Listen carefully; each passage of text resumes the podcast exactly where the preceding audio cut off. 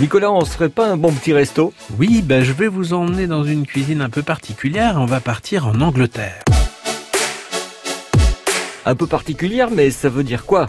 Eh bien, regardez, nous sommes ici au sein des cuisines de l'université de Cambridge. En fait, c'est pas vraiment les cuisines, nous sommes dans le laboratoire de recherche. Bah dites-moi, euh, c'est rempli de robots là-dedans Oui, tout à fait, nous sommes au sein de cuisines expérimentales dans le laboratoire.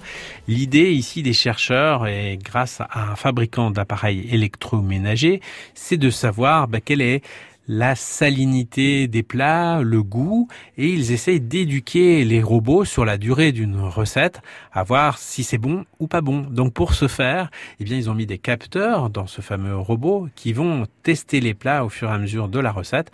Ils vont essayer de les éduquer grâce à l'intelligence artificielle pour leur apprendre à voir si la recette est bonne dans le temps et pendant la durée de la réalisation. Ça, c'est du bœuf grillé, puis confit, avec des courgettes et, des pommes de terre. Lady Christelle, belle texture. Bon, d'accord, des robots, mais c'est bon ce qu'ils font?